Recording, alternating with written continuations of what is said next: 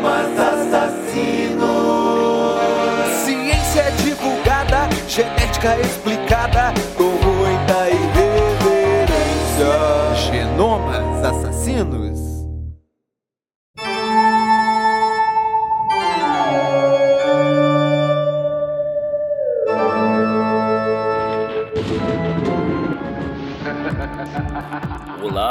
pessoas! Sejam bem-vindos a mais um episódio de Genomas Assassinos, o podcast sobre genética, onde a gente vai discutir as tão curiosas moléculas que acompanham a mim, a você e a todos os seres vivos desse tão imorrível planeta que nos abriga. Nesse Halloween, dia 31 de novembro, estreando a série Memento Mori, onde a gente vai conversar sobre vida, morte, o que nós somos, de onde viemos, para onde que a gente vai no final das contas, tudo isso no aspecto biológico, genético, filosófico e até mesmo cultural, religioso, para trazer alguns momentos de reflexão e autoconhecimento para a gente pensar um pouquinho sobre quem nós somos nessa existência. Gente, na semana passada não teve episódio por conta da Semana Nacional da Ciência e Tecnologia, tanto que naquele domingo do evento eu publiquei três episódios com as entrevistas. É, eu vou postar um episódio em algum momento para compensar o da, da semana passada que ficou faltando. Foi bem corrido poder editar as entrevistas dos profissionais lá da,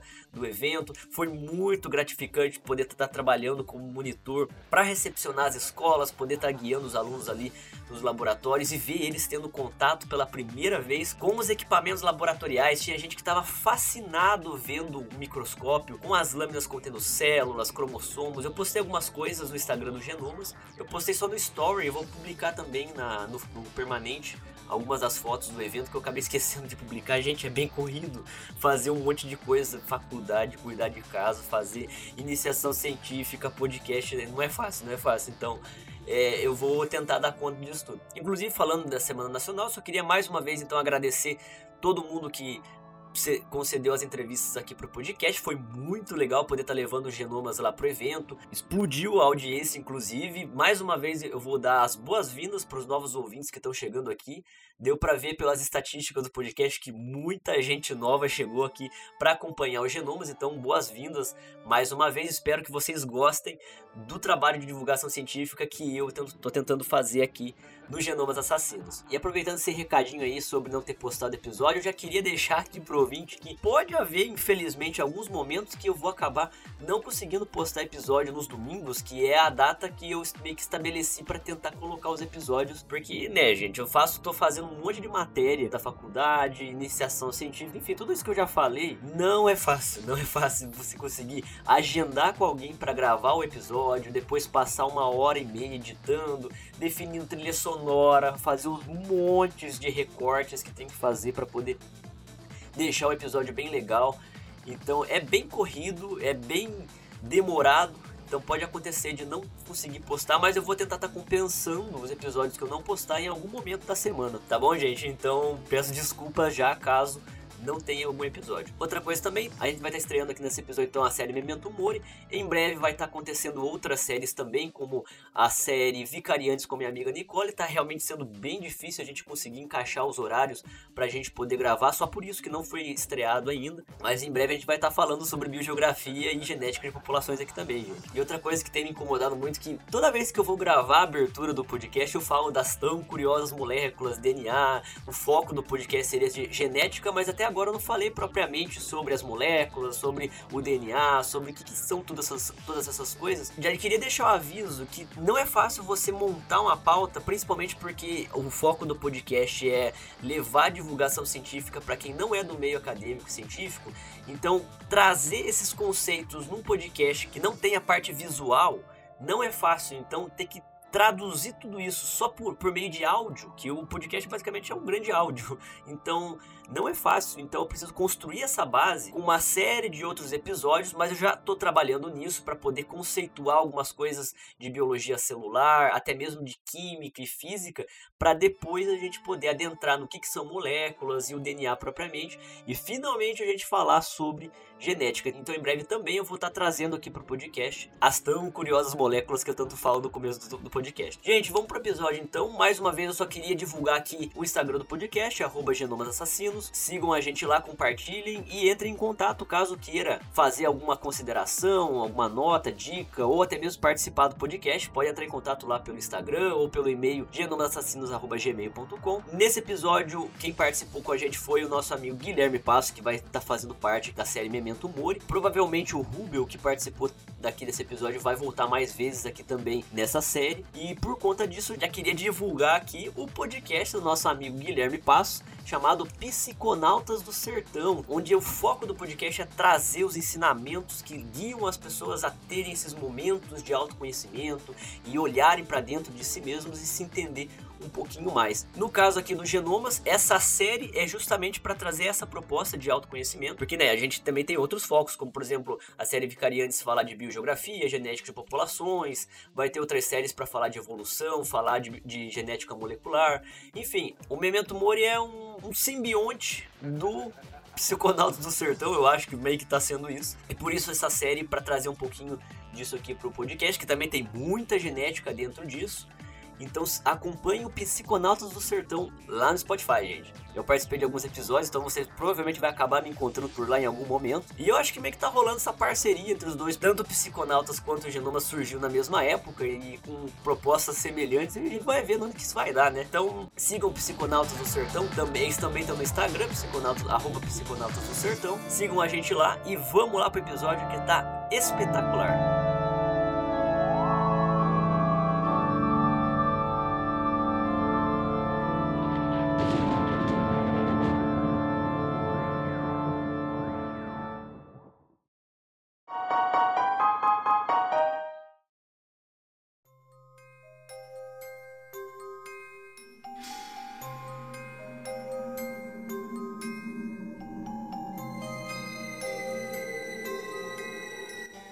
Gente começar agora essa conversa sobre o que, que é a morte, o que, que é a vida, como é possível que a gente exista, né? O que, que, pra onde que a gente vai no final das contas? A gente tá aí nesse mundo é, somente existindo, né?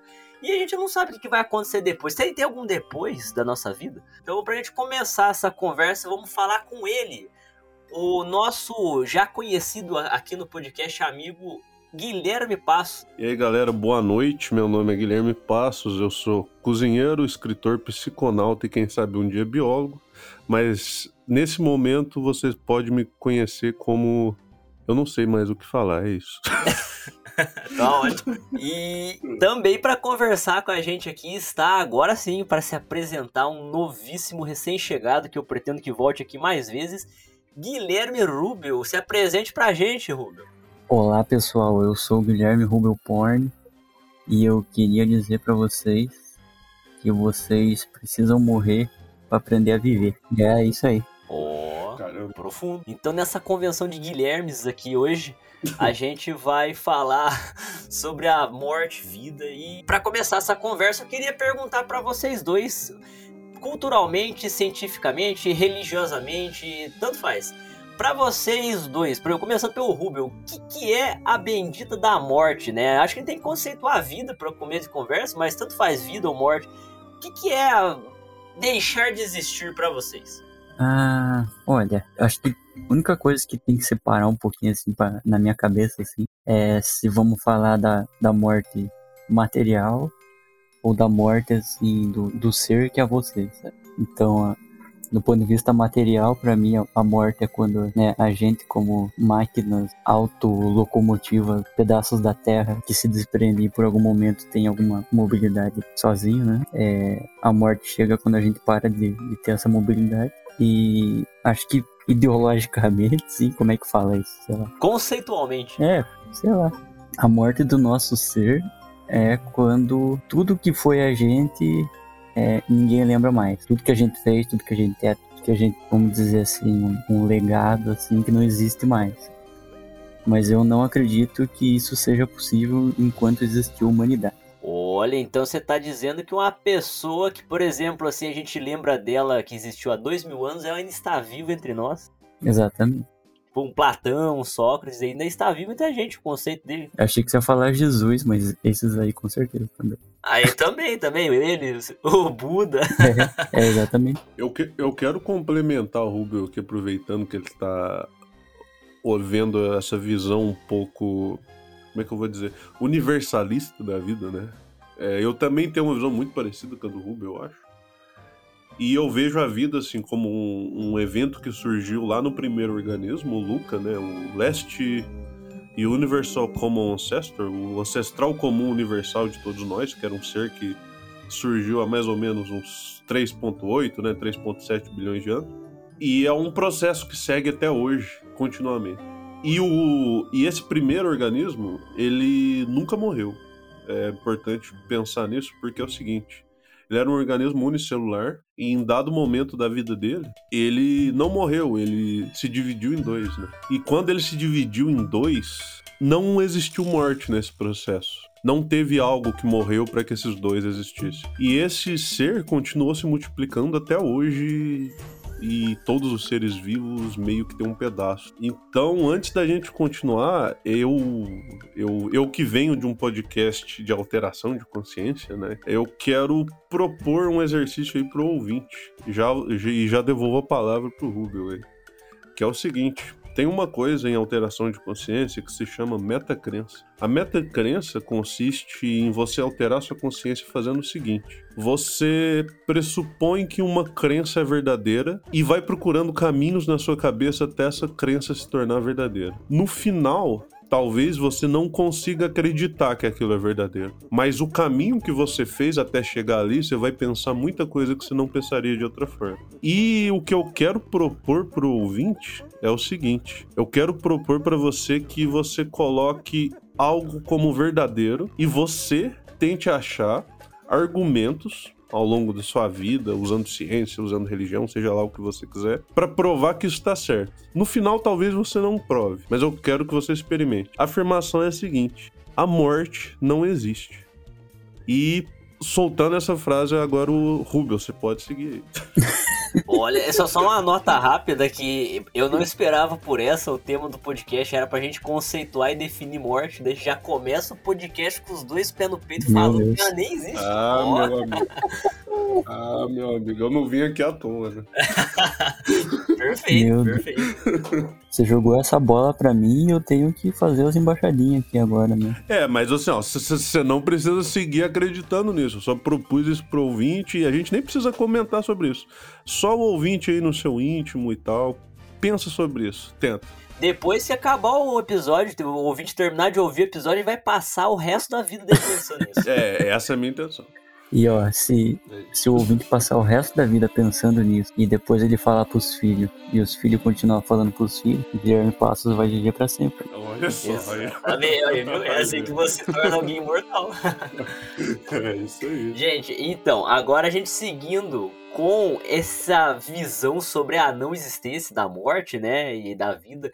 Em alguns episódios passados a gente conceituou a vida baseado naqueles pensamentos do século XIX sobre o, Lamarck mesmo falava da ânima, né, que é aquela força vital, aquela essência que anima a matéria, né? Porque assim, se a gente for pensar nos seres vivos, nós, nós somos um punhado de matéria, de átomos é, misturado aqui que está sendo animado por alguma coisa. Então, antes da gente chegar na parte genética que vai definir vida e como que começa e se encerra um indivíduo, né? E, para vocês existe essa força vital que essa essência, essa ânima, éter, qualquer conceito é, místico, vamos dizer assim, que muitas pessoas ao longo do século XVIII, XIX conceituavam para poder é, é, explicar a existência do ser? Ou vocês acham que a, a matéria por si só ela consegue se rearranjar e gerar a vida, né? Fazer a gente ser o que a gente é por conta própria? Bom, primeiro, é, já, já jogo aqui que nós três já conversamos sobre isso lá no podcast do, do Guilherme Paz. Quando a gente falou sobre o jaca cósmico, né? Sim, a origem da vida, né? E como a, a vida precisaria de algo extra para existir, porque senão é a aleatoriedade pura não, não é não gera vida, mas ao mesmo tempo um pouquinho de aleatoriedade no começo diminui o resto da aleatoriedade. É meio que eu, eu, eu acho que você tá tentando explicar, tipo assim, ó, no início você gasta muita energia para que aquela complexidade ali se torne, é, como é que eu vou dizer, mais organizada. E depois disso a energia se torna cada vez menor para se gastar para que essa organização se mantenha, né? É, é por aí É mesmo. isso.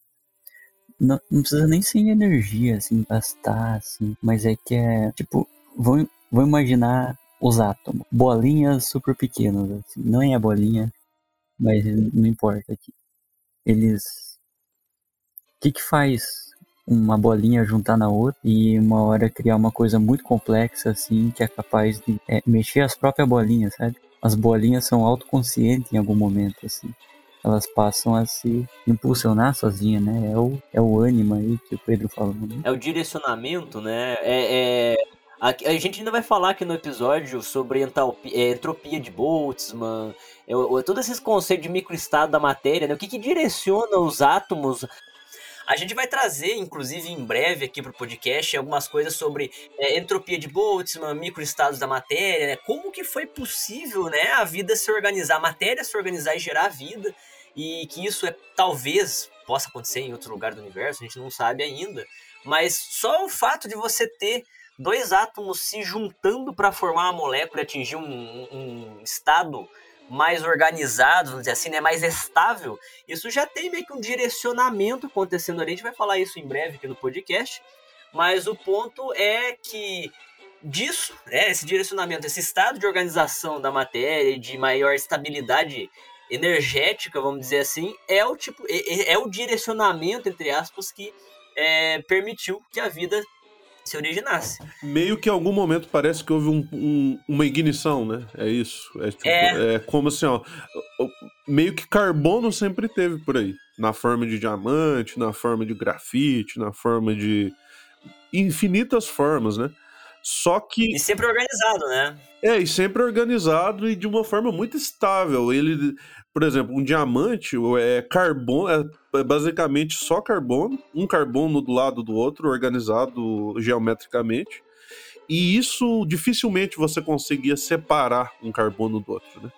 A vida tem um pulo que ela, ao mesmo tempo que tem que é difícil de separar o carbono, é fácil. Meio que tem esses dois estados, né?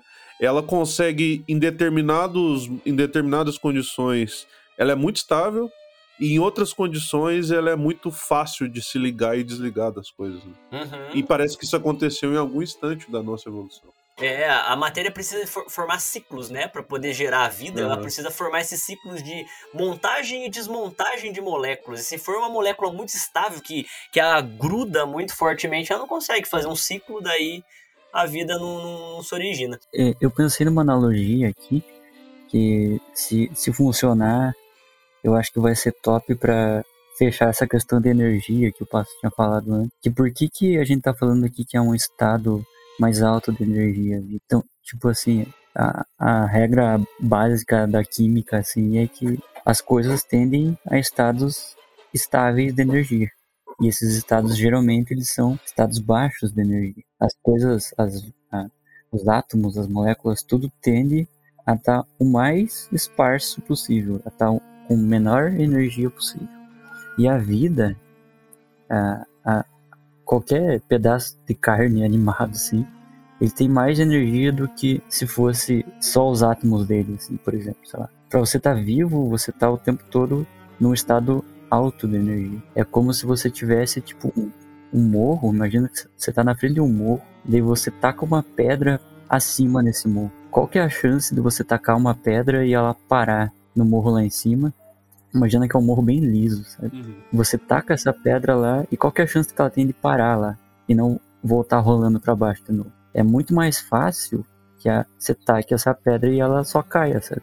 Ela não fique lá ne- nesse meio, meio tempo e tipo não vai ficar no topo do morro também, também vai rolar para baixo. E, e a vida é muito desse jeito, assim, o, o universo tende a estar as coisas sempre no pé do morro, sabe? Não a estar em cima. E só da vida existir já prova que tem alguma coisa que acontece com a vida que faz ela ser muito topzeira e contra o que seria uma regra do universo, que é as coisas tender a estados estáveis. E a gente está o tempo todo comendo, o tempo todo consertando o nosso corpo para se manter lá em cima do morro. Sim. Uhum. E ao mesmo tempo a vida também não, não se torna um estado onde ela armazena uma energia imensa e aquilo não escapa, né?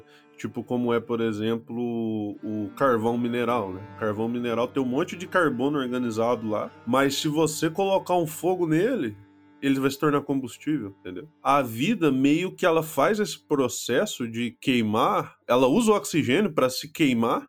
É tipo assim, a vida é como se você estivesse pegando fogo muito lentamente. E esse tempo que você pega fogo é o tempo de vida que você é meio que isso. Sim, a gente vai chegar nisso para falar dos telômeros, inclusive. Em breve já vai falar da parte dos cromossomos, mas eu achei muito legal que a gente conseguiu conceituar nesse começo, basicamente, o que, que seria a vida, como que seria bem por cima, assim, a morte, né? E eu acho sempre importante lembrar, eu gostei desse exemplo do Rubel do, do morro, porque é quase que aquele, aqueles gráficozinhos que a gente vê em biofísica, né? Que é você é subir o mo- o morro, você conseguir é, é criar um, fala, ah, aquela energia que você tem de Gibbs quando você tem que Entalpia? Desativação, energia de ativação, isso, energia de Energia de ativação. você tem que ter, é, armazenar essa energia de ativação para você poder fazer uma, uma, uma rea- reação química que vai permitir você ficar vivo. E nisso, então, a vida teve uma série de maneiras de se organizar e uma delas é a, o armazenamento de informação, certo? Eu acho que se for pra gente conceituar basicamente a vida, o- a essência do ser vivo tá ali no armazenamento de informação na matéria, né? Porque o que, que é armazenamento de informação na matéria? O nosso DNA. É, em outros episódios a gente vai falar sobre isso, mas basicamente é quando você tem moléculas específicas que se organizam em uma sequência e essa sequência ela forma uma receitinha. Essa receitinha vai definir características do ser, por exemplo, cor de cabelo, cor da pele, do olho, tamanho, tamanho do nariz, orelha, enfim, todas as características, cada pedacinho dos indivíduos, desde o tamanho da folha de uma árvore, a altura do cogumelo, o tamanho da raiz, é, quantos ossos tem um peixe, enfim, todos os seres vivos, a, a informação vai estar armazenada na forma de matéria ali, de moléculas do DNA. E é justamente esse DNA que a gente tem que bater um pouquinho nele, que a gente não, não fala tanto de, de como isso está relacionado com a vida, né? Mas que eu acho importante de lembrar aqui que nós, eucariotos, os animais, plantas, o que é o eucarioto? É quando você é um ser vivo composto de várias células. Você pode ser um ser unicelular, uma bactéria, ou um eucarioto, que é composto de várias células. Nós, eucariotos, somos é, os únicos seres vivos que possuem morte celular programada. Disse o professor Erasto da, da genética nas aulas de evolução, morte celular programada é no sentido de apoptose, quando você consegue instigar uma célula a cometer suicídio. A gente já vai falar um pouquinho sobre isso. Mas antes disso, eu queria perguntar para vocês, a gente dá continuidade para a parte molecular da vida e morte. Para vocês, Rubel e Passos, se vocês tivessem a oportunidade de ser imortal como o Rob Gadlin lá do Sandman, sabe? Que ele fala que a morte é para otários. Eu adoro aquela frase dele, é pra- a morte é para trouxas, né? E ele Aham. simplesmente decide, eu não vou morrer porque quem morre é retardado. Ele fala basicamente isso do gibi. Sim, sim, sim. É, se vocês tivessem essa oportunidade, vocês fariam isso? Sem dúvida. Sem dúvida. Sem, sem dúvida. E o Rubio? você tá perguntando se eu tivesse a opção de não morrer? É, sim ou não? Ah, mas eu não vou morrer. Ah, você não vai morrer? Ah, não, beleza. Olha. Ó, tá muito. É isso aí, esse espírito. É esse espírito. Vai lá, Passo. Por que, que você não, não morreria, então? Ah, cara, eu, eu nunca ninguém me convenceu com essa ideia assim, ah, mas você fala que, que quer ser imortal, mas você não imagina como é viver um bilhão de anos. E se você ficar sofrendo pra sempre? Então, mas o problema é que vai ficar sozinho, né? vai ficar sozinho, mas o problema é que é o seguinte, cara.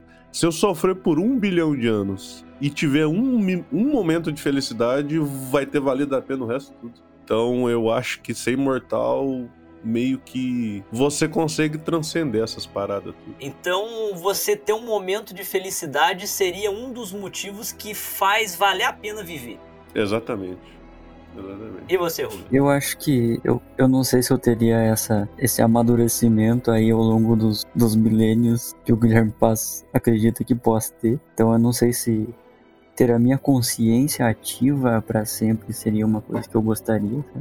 O negócio é que não precisa ter uma consciência ativa para você estar tá vivendo. Eu me preocupo mais assim, o que tá aqui tá fazendo alguma coisa top, sabe? Vou imaginar assim para o que seja lá o que eu conseguir colocar no, no imaginário coletivo seja uma coisa topzera. Sabe? Quero viver por essa, por esse objetivo. Então a imortalidade da matéria para você não é algo que você almeja muito. A da matéria? É, da matéria, do seu é. ser, no, é, pensando na, na, no consciente. Ah, desculpa aí se eu misturei as coisas. É, do meu ser, acho que estendeu um pouco assim, sim, mas eterno, eterno, Acho que não, mas eu tenho a opção de mudar de ideia depois, então vamos deixar eterno, depois eu mudo de ideia. Né? Na dúvida, vamos. ah, perfeito. E você, Pedro? tipo assim, ah não, agora já deu. Ah, cara, e uma coisa que desde os meus 15, 16 anos era o maior sonho da minha vida, era ser imortal, mas eu tinha um motivo. Eu também, cara. Eu é. tinha um motivo para isso. O meu motivo era, porque eu sempre gostei muito de história, o ouvinte já deve ter percebido aqui no podcast, né? O meu maior sonho de vida era ser imortal, porque eu queria ver na onde que vai dar essa porra toda, sabe? Tipo, Nossa, eu também, cara. É isso. O ser humano é isso. tá aí construindo pirâmide, é, sabe, levantando pedra, e agora com internet, amanhã vai ter eleição, enfim, tá fazendo toda essa arruaça aí. Na onde que vai dar isso tudo, sabe? É porque parece que a gente tá muito no início, né? Exatamente. O que, que vai ser? A gente é muito novo, né? É muito novo. A galera fica falando assim: ah, é. não, aquecimento global, falta de água, escassez, colapso da sociedade. Tudo isso aí pode acontecer, mas o ser humano não vai ser extinto. A gente é biólogo, a gente sabe que o ser humano não vai se extinguir. Também acho não. Vai, é. sabe o The Life Founds Way, a vida encontra um meio. É, o ser humano vai viver no mundo Mad Max, mas ele vai estar tá ali fazendo a história dele, tá ligado? Então, eu facilmente, a morte tá batendo na porta do meu quarto agora falar que você é imortal, eu falo, dona, dá o papel que eu vou assinar aí. É bem isso. Eu ficaria imortal. Eu ficaria imortal facilmente só pra ver na onde tudo vai chegar. E quando o ser humano se extinguir mesmo, tá? acabou o sol, morreu o sol, explodiu, aí eu posso morrer daí. O problema é que tem a chance do sol extinguir e a gente não tá na Terra mais ainda, né? Aí vai prolongar mais ainda. É, eu acho mais provável. Isso aí eu acho bem provável, na verdade.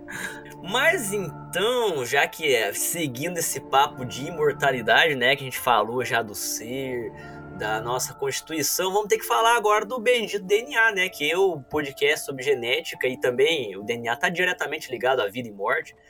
É, essa receita que eu falei que faz o nosso ser aí, né, o pedacinho do corpo, altura, cor de cabelo, pele, olho, nariz, enfim, todos esses pedaços, é, para facilitar para o ouvinte, porque a gente ainda não falou do, do, do DNA, do cromossomo, gene, essas coisas. A gente não falou no episódio sobre isso. De novo, o ouvinte já deve, estar de saco cheio de eu falar, em breve vamos falar sobre isso, mas em breve eu vou falar sobre isso. É, tá esperado, né? A gente vai fazer episódios sobre cada coisinha. Para facilitar, então, vamos imaginar que o nosso DNA, para fazer essas características que eu falei, é como uma receita de bolo. Você tem ali é, na receita de bolo quantos ovos, quanto de leite, quanto tudo, e você tem a célula que ela vai ler tudo aquilo ali e ela vai reproduzir, né? Ela vai fazer as proteínas dela, vai depois, ela tem que duplicar, ela tem que tirar uma cópia dessa receita. Então imagina que você tem uma receita de bolo e você vai escrever na mão uma cópia dela. Quando você escrever essa cópia, você vai se dividir em dois e uma, você vai ficar com uma receita e a sua cópia vai ficar com outra. E isso vai seguindo ao longo da vida. Só que vocês vão continuar se duplicando, duplicando e sempre escrevendo à mão. Só que vocês têm que lembrar o seguinte: cada pessoa tem uma letra diferente. A célula, no meio dessas cópias de DNA aí, vai chegar um momento que vai fazer um garrancho, vai fazer uma coisa torta ali que vai perder informação do DNA. E daí o que acontece? Nas extremidades do, do, cromossomo, né, dessa receita, o cromossomo é um novelo que enrola essa receita toda aí. Ele vai perdendo informação por conta é, desse. Na verdade, é mais complexo um pouquinho, porque tem a ver com primer, fita, é, a fita complementar que não tem encaixe de primer, mas para facilitar para o ouvinte, imagina que vai tendo esses garranchos e vai perdendo a informação da receita. Então, o que antes era, por exemplo, três ovos, agora escrever um garrancho que você já não consegue ver se é três ou é dois. Daí a cópia ficou escrita: dois ovos. Então, perder informação. É, lembrando que é, esse mecanismo é justamente o Luca, né, funcionando. O Luca, ele funcionou em algum momento da nossa história, lá no início da vida. Ele deu esse funcionamento, que foi o ponto de ignição ali, e desde então esse funcionamento se repete indefinidamente.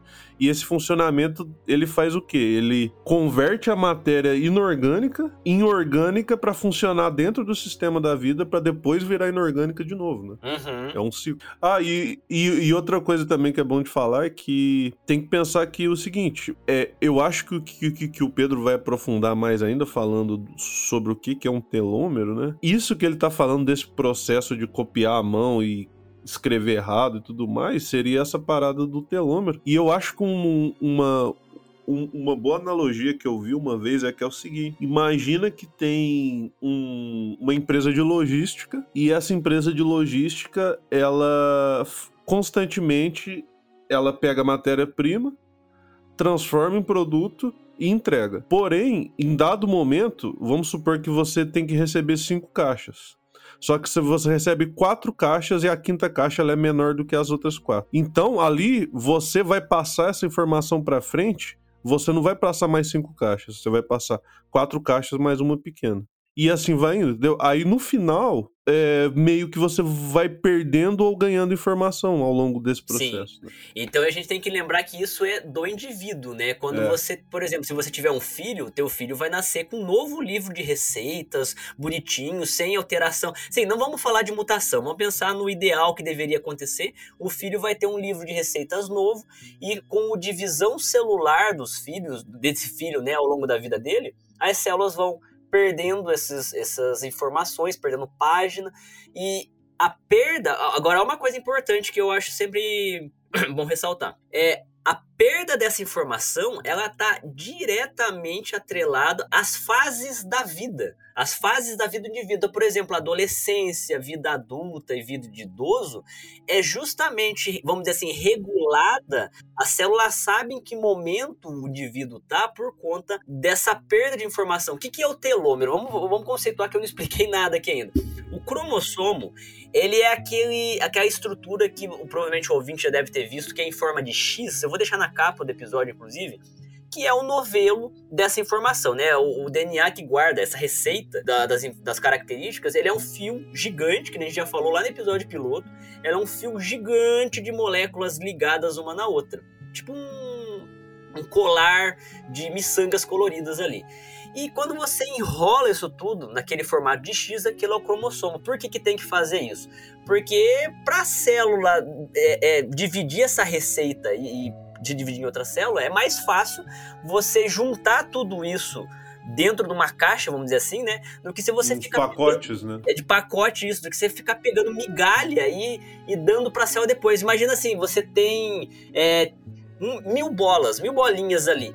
E você tem que entregar isso para a célula que vai, que vai nascer a partir de você, né? Que você vai se dividir. Você pode dar de uma por uma para a célula, mas vai demorar um puta tempo você dar de uma por uma, ou você pode pôr tudo dentro de uma caixa, né, empacotar isso e dar a caixa com todas elas de uma vez só. O cromossomo é justamente isso, é você guardar tudo E o telômero só. seria então a a pontinha desse cromossomo, né? Como se fosse. A pontinha do cromossomo, exatamente. Esse X, né? A, a, como é, o X tem quatro bracinhos, cada pontinha desses bracinhos é a região que a gente chama de telômero.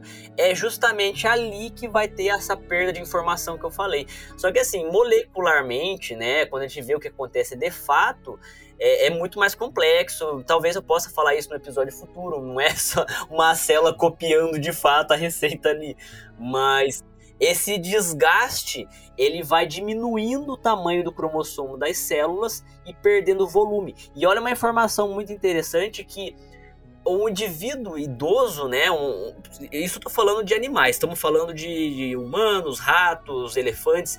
Um, um estudo que tem, eu vou deixar o link na, na descrição do episódio, inclusive, da, da FAPESP, é, um estudo que eles fizeram muito legal sobre mostra que um indivíduo morre de velhice quando ele perdeu por volta de 25% a 50% do tamanho do cromossomo, ou seja, quase metade do cromossomo foi perdido, aí o indivíduo morre de velhice, porque não tem mais informação para a célula conseguir seguir o ciclo dela, né? E o nome disso é senescência, né? Eu, eu acho que era Senescência? É você.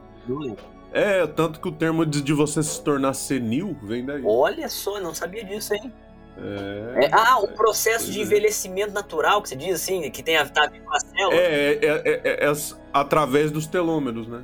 Isso. Ah, sim, eu não sabia que era com esse nome, mas é isso sim, é Pois é.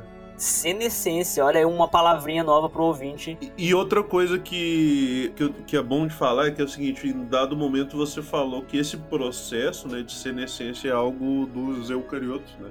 Sim, isso. E só que tem uns alguns animais que conseguem burlar esse processo. Alguns eucariotos também, né? Na verdade, é o que meu professor de evolução falou, é, é- é- são poucos seres vivos assim que tem essa degradação constante. Assim. É isso aí que é interessante, né? Porque essa coisa de morrer, essa moda de morrer da vida, é algo recente na, na vida. Na evolução, né? É, porque a maioria dos seres vivos, eles são virtualmente mortais. A grande maioria dos seres vivos não morrem. Eles simplesmente se dividem para sempre. Enquanto tiver comida ali para eles, eles vão se dividindo para sempre. Então, assim, ó, se você colocar uma única bactéria numa cultura, em dado momento, aquela a- o peso daquela cultura vai meio que quase se converter em vida, entendeu? E nenhuma daquelas bactérias vai de fato morrer, né? Claro, a, não ser que elas sofram ação do ambiente, sejam predadas e tudo mais. Mas de velhice elas não morrem. né?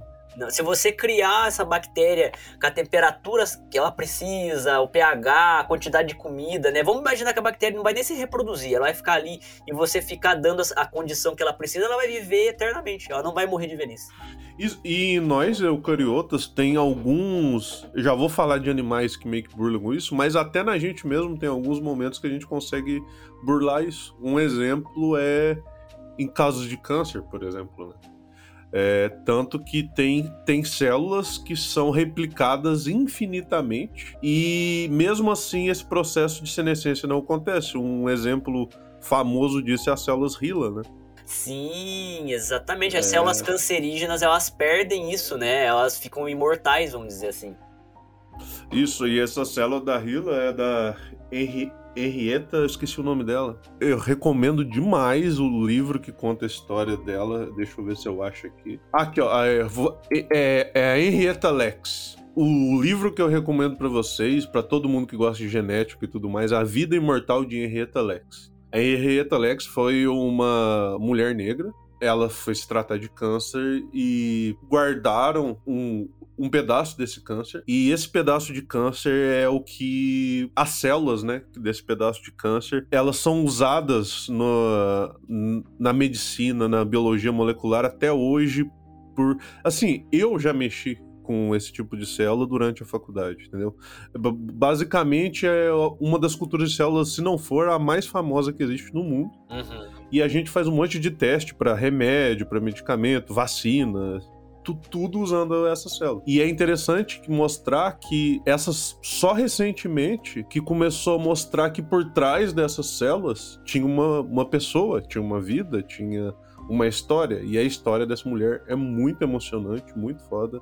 Recomendo demais o ouvinte procurar. É Vida Imortal de Henrietta Lex. Eu vou deixar na descrição o nome desse livro, inclusive. E vou colocar a foto da Henrietta na capa. Eu gosto de fazer essas. colocar essas imagens na capa. E, e- então, esse é um caso onde a gente consegue ser imortal como eucarioto. Claro, a gente, ó, aí é um caso onde você não vai ter consciência, mas as células suas vão continuar vivas. É. Porque a Henrietta tá viva entre a gente, por assim dizer, com essas células, né? Exatamente, exatamente. E aí já começa a ficar difícil de conceituar onde o organismo morre de fato, né? O organismo morre é quando o cérebro dele para de funcionar. E se o organismo nasce sem cérebro, ele nasce morto, então? Entendeu? Aí fica. Uhum. Começa a complicar um pouco. Sim, é- é- eu gosto muito dessas discussões sobre o ser, né? Que é meio que aquela. Como que é aquela analogia de Perseus do barco? Que você tem um barco de Perseus, né?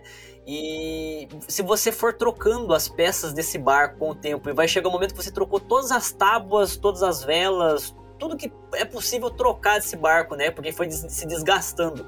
Esse barco continua sendo o barco original ou ele é um novo barco? Pois é. E isso, isso acontece no nosso corpo também. Porque acho que a cada 15 anos, né, o, o nosso corpo Eu acho que é por aí. e- Ele né? troca todas as células do corpo a cada 15 anos. Então, como que fica isso? Você é o mesmo você de 15 anos atrás, a partir desse momento que houve essa troca de células? Ou você é um novo você? Ou você é um outro ser? O que, que seria isso? Eu acho muito legal essa discussão também. Agora imagina que você é um ser eucarioto que constantemente vai trocando essas células, porém, do- quando você vai trocando essas células, é, é- é porque o que que acontece né, ne- nesse processo de que, que você vai perdendo o telômero? O- esse processo é chamado de telomerase, né, Pedro? Acho que é isso. Uhum, isso. É, a telomerase, o que, que acontece? Você, toda vez que vai dividir a célula, um pedacinho do seu telômero tem a chance de se perder nessa divisão. Quanto mais tempo vai passando, mais chance você tem disso acontecer e menores vão se tornando os telômeros, né? E aí o que que acontece? Tem uma enzima, que é a telomerase, né? É a telomerase, isso É. aí eu ia falar, eu tava esperando você terminar pra falar isso. Pois é. Que ela regenera o telômero, né? Então, o que que acontece? Tem alguns animais que isso acontece infinitamente. É como se todas as divisões fossem regeneradas infinitamente para sempre com telomerase. O exemplo mais famoso disso é a lagosta. Você já tinha ouvido falar que a, lago... A a lagosta é imortal virtualmente? Eu achei que você ia falar da água viva. Pois é, todo mundo pensa assim, algo muito ancestral, né? Mas um, um dos invertebrados mais recentes, né? O mais recente seria o seria os, os- o mais recente seria o cefalópodes, né? Mas é quase um cefalópode ali, né? Tanto que vai ali é, é, é tipo crustáceo, aí vai ali pro lado do náutilo, de repente cefalópode. Palavrão científico, lofro, lofo, como é? Lofrotrocozoa. Isso, isso, exatamente. Aí o que que acontece? O, a lagosta, e eu não sei se é só a lagosta, eu acho que outros crustáceos também, tem essa, essa te- telomerase infinita. Inclusive, a lagosta também tem outra coisa. Assim como o câncer, ela nunca para de crescer. Então, teoricamente, uma lagosta não morre, a não ser que seja predada ou aconteça algum evento do ambiente ou coisa do tipo. E isso aí é tão louco que existe um grupo de indivíduos que está tentando criar uma lagosta e, e ter condições que essa lagosta viva indefinidamente para ver onde isso chega e essa lagosta se tornar um deus, um leviatã. Depois vocês procuram aí The. Giant Lobster God. Vocês vão ver um grupo de indivíduos que eu acho que é da Austrália, se eu não me engano, mas tem no mundo inteiro que querem fazer um deus lagosta que vai crescer para sempre. Muito É. bom, muito bom. Só, só uma pena que o ciclo de vida pra ela poder fazer a- as equidizes e as mudas pra crescer demora para um caralho. Demora, ela né? cresce Então muito vai- lentamente, né? Vai demorar muito pra Sim. eles criar esse Leviatã. Mas tem uma lenda urbana, né, que diz. É, é- é lenda urbana, assim, de meio de biologia muito deep, assim, não é? Não é sei lá, Perfeição. Mas é que talvez exista em lugares do oceano muito isolados lagostas gigantes, né? Lagostas que nunca foram predadas e nunca pararam de crescer e tem, sei lá, 200, 300 anos. Tanto, ou mais. O, se eu não me engano, o ser marinho mais antigo tinha 500, né? Que era, era parecido com uma ostra, um mexilhão, esqueci qual exatamente. Não lembro. E, e ele também tem esse mesmo processo de essa telomerase infinita. Então percebe que essa coisa assim de envelhecer, morrer e tudo mais vai de fato se especializar, vai de fato virar moda na vida com os vertebrados. né, É. cara? Aí sim esse negócio vai pegar de, de fato. Os vertebrados começaram a crinjar muito. Vai lá, Rubelso. Eu tava imaginando uma analogia aqui. Se ele ficar. Se não fizer sentido, você só, só corta pra nós aí, né? Ficar tudo certo. Porque assim, eu, tô imaginando cada célula como tendo o próprio Jacan dentro dela, sabe? Então, é, a, a célula em si, ela seria tipo um, um, um, restaurante, uma rede de restaurantes, assim.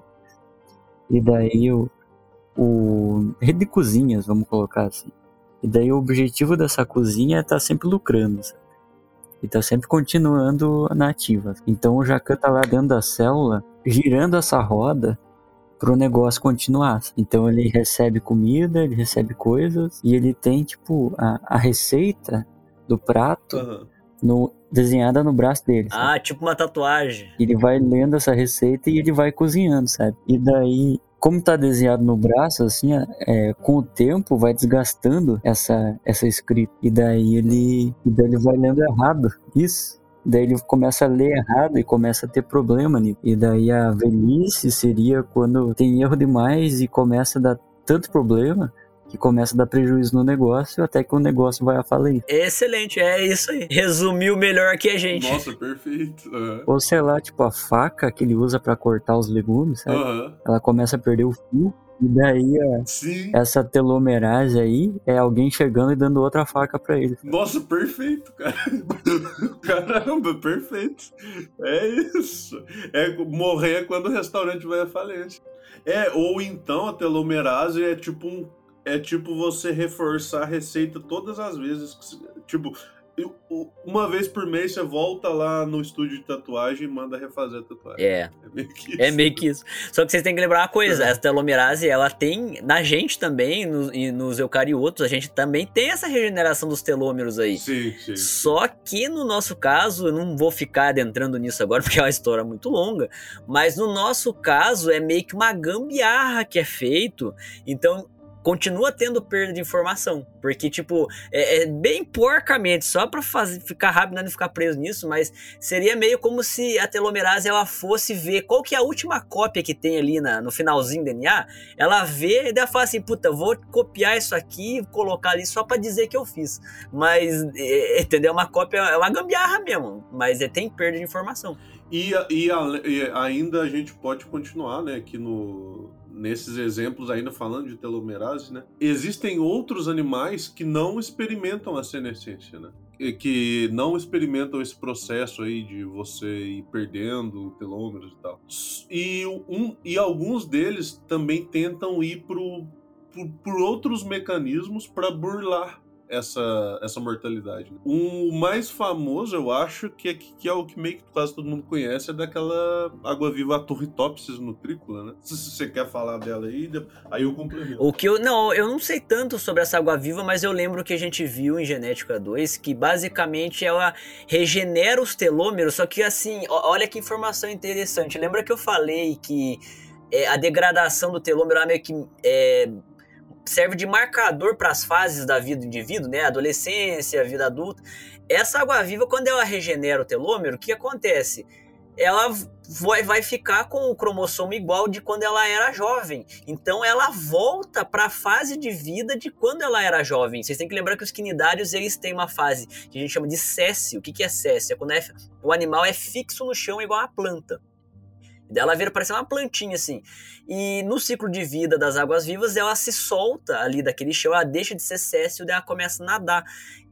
Nessa caso dessa água viva, ela regenera o telômero e volta para essa fase jovem dela de ser céssio. Então ela fixa no chão e volta a ser jovem de novo. É tipo se você voltasse a ser adolescente. É, e inclusive a parada que ela faz é tipo assim, ó, ela chega no, na fase da maturidade sexual, né? Isso. E aí ela reverte, ela pode reverter, dependendo da condição de estresse, ameaça ambiental, tudo mais ela pode reverter para a condição de pólipo. Isso, é pólipo. Eu tinha esquecido o nome.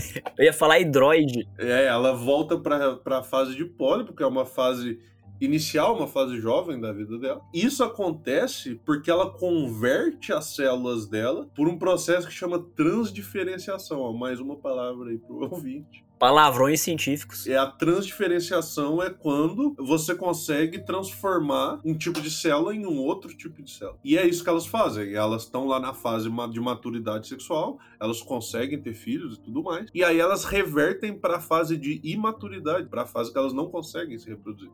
E elas podem fazer isso indefinidamente. Inclusive, é bem provável que por isso que elas conseguiram se espalhar do Caribe, que é o habitat natural delas, pro mundo inteiro. Tem. O mundo inteiro tem essa água viva. Uhum, Eu não lembro da espécie dela, mas é. é É Turritopsis nutrícola. Turritopsis nutrícola. Olha, vai estar na capa também essa, essa, essa fotinho aí. Outra informação muito legal sobre isso é o tão, a tão famosa, famosíssima ovelha Dolly. Vocês lembram da ovelha Dolly? Por que, que a Dolly morreu? A Dolly morreu por causa dos telômeros.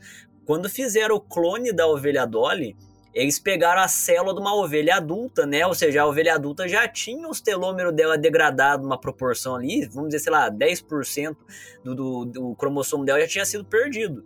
E daí foi feito o clone, foi gerado o embrião ali e a Dolly nasceu. Só que a Dolly era um bebê com células de uma ovelha adulta, já tinha sido degradada. Então por isso a Dolly morreu jovem, porque a, a célula dela já tinha perdido muita informação que era das células originárias que foi Olha tirada de uma ovelha adulta, né? É, eu, eu não sabia que foi por causa disso. Eu também não sabia, eu ia falar pra você agora, fiquei sabendo agora isso. Então ela morreu por causa disso, por É. causa da perda de informação. É, seria basicamente você pegar a- as células de uma pessoa de 40 anos e fazer um clone. Por isso, inclusive, que é proibido fazer clonagem, porque é, você pega o clone de uma. a célula de uma pessoa de 50 anos, por exemplo, você fazer um clone. Aí nasce um bebê ali, o bebê vai ter células de uma pessoa de 50 anos. Então ele vai viver, sei lá, 20 anos, nem isso. Daí vai morrer por. Não tem informação mais na célula, entendeu? Ó, eu lembrei agora, eu vou, vou ver se eu acho aqui. Eu, tem um pinheiro que ele é potencialmente mortal também. Ele é assim como a, a lagosta, ele não. Ele virtualmente ele é imortal. Assim, a gente nunca vai conseguir chegar na. Até onde vai essa vida dele, porque provavelmente vai, vai ser cortado, vai acontecer algo no ambiente que vai matar ele. Mas assim como a lagosta, ele pode viver indefinidamente. Ó, achei que são pinheiros Balforinea, ou outro nome é Bristalecone. O espécie vivo mais velho encontrado dele tem 4.800 anos. Caramba, cara. É, cara, 4.800 anos e ele vai viver indefinidamente, até que alguém corte ou mate ele. 4 mil anos para daí chegar o ser humano cringe, cortar ele, pôr no museu e falar: olha, esse era o pinheiro mais velho do mundo. Imagina quantos desses pinheiros não foram cortados e talvez fossem até mais velhos que isso. Sim. Viraram, viraram fogueira. Isso aí que eu penso, cara. É pra fazer fogueira. Fazer exatamente. fogueira, fazer casa. É, cara. Ó, é, até achei aqui, ó. Eu tô, eu tô percebendo que esses bichos, esses animais, essas plantas e tudo, as que vão mais longe, as que vivem mais tempo, são as mais quietas, são as que estão mais de boa. Isso aí é uma teoria que tem, né, Pedro? Eu não sei se você conhece muito sobre ela, mas parece que animais que têm. Como é que chama? O metabolismo é mais lento, parecem viver mais tempo. Sim, foi demonstrado isso. Ratos que têm o metabolismo extremamente acelerado, eles vivem muito pouco por causa de pulsação do coração e tal. E isso é muito interessante porque eu li um livro uma vez agora. Qual livro que foi? Eu não vou lembrar, cara. Puta merda, deixa eu pensar muito aqui. Se eu lembrar, eu falo pra vocês. Mas que falava que monges budistas e pessoas que vivem com essa vida mais calma, né? Ah, É. eu lembro de ler isso também. Sim. Agora, aonde que eu lembro? Mas essas pessoas tendem a ter maior longevidade. Claro que vai ter muito fator, porque essas pessoas vão ter uma alimentação mais saudável, elas vão ter uma atividade física ali rotineira, mas a calmaria da vida delas, elas não se estressar, não ficar corre na correria, sabe? Ai meu Deus do céu, tem que acordar cedo para ir trabalhar. O Enfim. próprio coração, né? O próprio coração parece ter uma data de validade, né? Ele tem um número de batimentos que ele vai ter durante a vida. Sim, Mais do que isso é difícil ele passar. né? basicamente. Então, se você se você manter, se manter num estado onde o coração bate menos, teoricamente você vive mais. Basicamente. Tanto que é, animais tipo é, ja- jabuti, a, a baleia Baleias. azul, né? Isso, que são animais que o coração bate pouco, é devagar, vivem muito tempo. Ou, será que é por isso que atleta às vezes tem uma estirpe mais envelhecida, mais rápida? Então, atleta, na verdade, acontece uma coisa muito louca. Isso aí eu li no livro do Drauzio Varela sobre corrida dele. Porque o Drauzio Varela, ele começou a correr maratona depois dos 40. E depois de ser fumante, né? É, e ele era fumante, ele era muito tabagista, né? Ele fumava muito. E aí ele parou de fumar e decidiu ser atleta. E ele corre maratona até hoje. Recentemente ele, ele foi correr uma maratona, acho que em outro país, não sei. E ele fala que com o atleta acontece uma coisa interessante, porque a gente pensa, né? O atleta ele vai ter um gasto maior, ele vai ter um metabolismo maior, ele vai viver menos. Mas o atleta, ele consegue fazer com que o coração dele bata menos em momento de repouso e bata menos em momento de cansaço. Também. Então você vai ver que o, o coração de um corredor, no geral, ele tem um batimento bem, é, bem mais lento do que uma pessoa sedentária. Então existe uma compensação aí, entendeu? Enquanto você gasta mais do seu corpo, seu corpo aprende a se adaptar, a viver nesse estado de gastar mais e aí ele bate menos vezes o coração. Caramba! É, cara. E aqui, ó, voltando aqui do Pinheiro, antes que eu esqueça dessa parada, eu achei aqui melhor as espécies. São três espécies. É o Pinus longeva, Pinus balforiana e Pinus a terceira espécie não achei aqui. Ah, e Pinus aristata. É, elas todas são da, da América, principalmente América Central, América do Norte. Os mais antigos é o Pinus longeva, que fica ali no estado de Utah, Nevada e, e leste da Califórnia. Ali tá provavelmente o ser vivo mais velho do mundo. Caramba! Quanto? Ele não fala a idade desse pinheiro? Então, é esse de 4.800, o 4.854. Ah, ele tá plantado Ele ainda, tá tá? vivo, Eu é. achei que, que- achei que já tinha sido cortado isso. Não, não. O, o ainda vivo mais antigo é 4.854. Ah, sim. Mas eles têm registro de árvores que foram mortas e o registro dos anéis de crescimento. Porque assim, ó, a árvore, quando ela vai crescendo, ela vai registrando anéis de crescimento, né? Uhum. E esses anéis de crescimento, co- como que você faz? A cada, vamos supor, ciclo de estações, vai ter um anel de crescimento. Então ali você consegue contar mais ou menos, ó, um ciclo de estações é um ano. Então você conta o número de anéis de crescimento ali e você sabe estimar quantos anos aquela árvore tem. E- eles têm anéis de crescimento de árvores mortas que foram cortadas em algum momento da nossa história. E elas tinham um registro histórico de 9 mil anos. 9 mil anos. É, isso me E lembra. a gente cortou isso, simplesmente. A gente cortou pra fazer Isso móvel. me... isso me lembra aquela foto, tem a foto do Museu Britânico, eu acho, que tipo, tem uma. é, um- um- uma fatia, né, de uma madeira, de uma árvore que foi cortada, e tem um cara na escala, e tipo assim, a madeira é Isso. quatro vezes maior que ele. É uma sequoia, né? Isso. Daí tá lá, cada anel eles marcaram assim na foto. É tipo, construção das pirâmides, nascimento de Cristo, guerra dos 100 anos. Foi marcando os fatos históricos dos seres humanos que aquela árvore, entre aspas, assim, viveu, né? E daí, tipo assim, 1890, presente. Ou seja. Chegou um Nossa. imbecil do ser humano pra cortar o negócio em sim. 1890 e marcar assim, ah, ó, viveu até 1990 que nós cortamos ela o tanto de história que essa árvore poderia ter vivido a mais, né? não ativamente, mas ela poderia ter participado da história do, do mundo, né? Pra vir a porra de um cara do Império Britânico e cortar ela pra pôr no museu, que é isso que todo britânico faz. Uhum, é bem isso. E, e eu acabei de ler que tem uma coisa que deixa essa história ainda mais triste, que é o seguinte: essa árvore ela tá, ela tá ameaçada de extinção e ela é ameaçada por três fatores principalmente: o besouro do pinheiro, a ferrugem branca do pinheiro, que é um tipo uma doença fúngica, e as mudanças climáticas. Nossa, muito... Não, e você nem falou do ser humano, você Porque- falou de três coisas naturais, É. caralho. Só que é o seguinte, a mudança climática tá fazendo com que a ferrugem branca e os besouros do, do pinheiro se proliferem mais. Então, é meio que uma coisa que tá uma destruição que está se retroalimentando. É. E quem está causando a mudança climática é a gente, né? Aham. Ah, mas Isso é muito triste. se eu cara. fosse a árvore, eu ia preferir muito ser consumido por besouro e ferrugem do que chegar a porra do humano e cortar ela no meio e pôr no museu. É, cara, é triste, é triste. Porque é muito triste isso.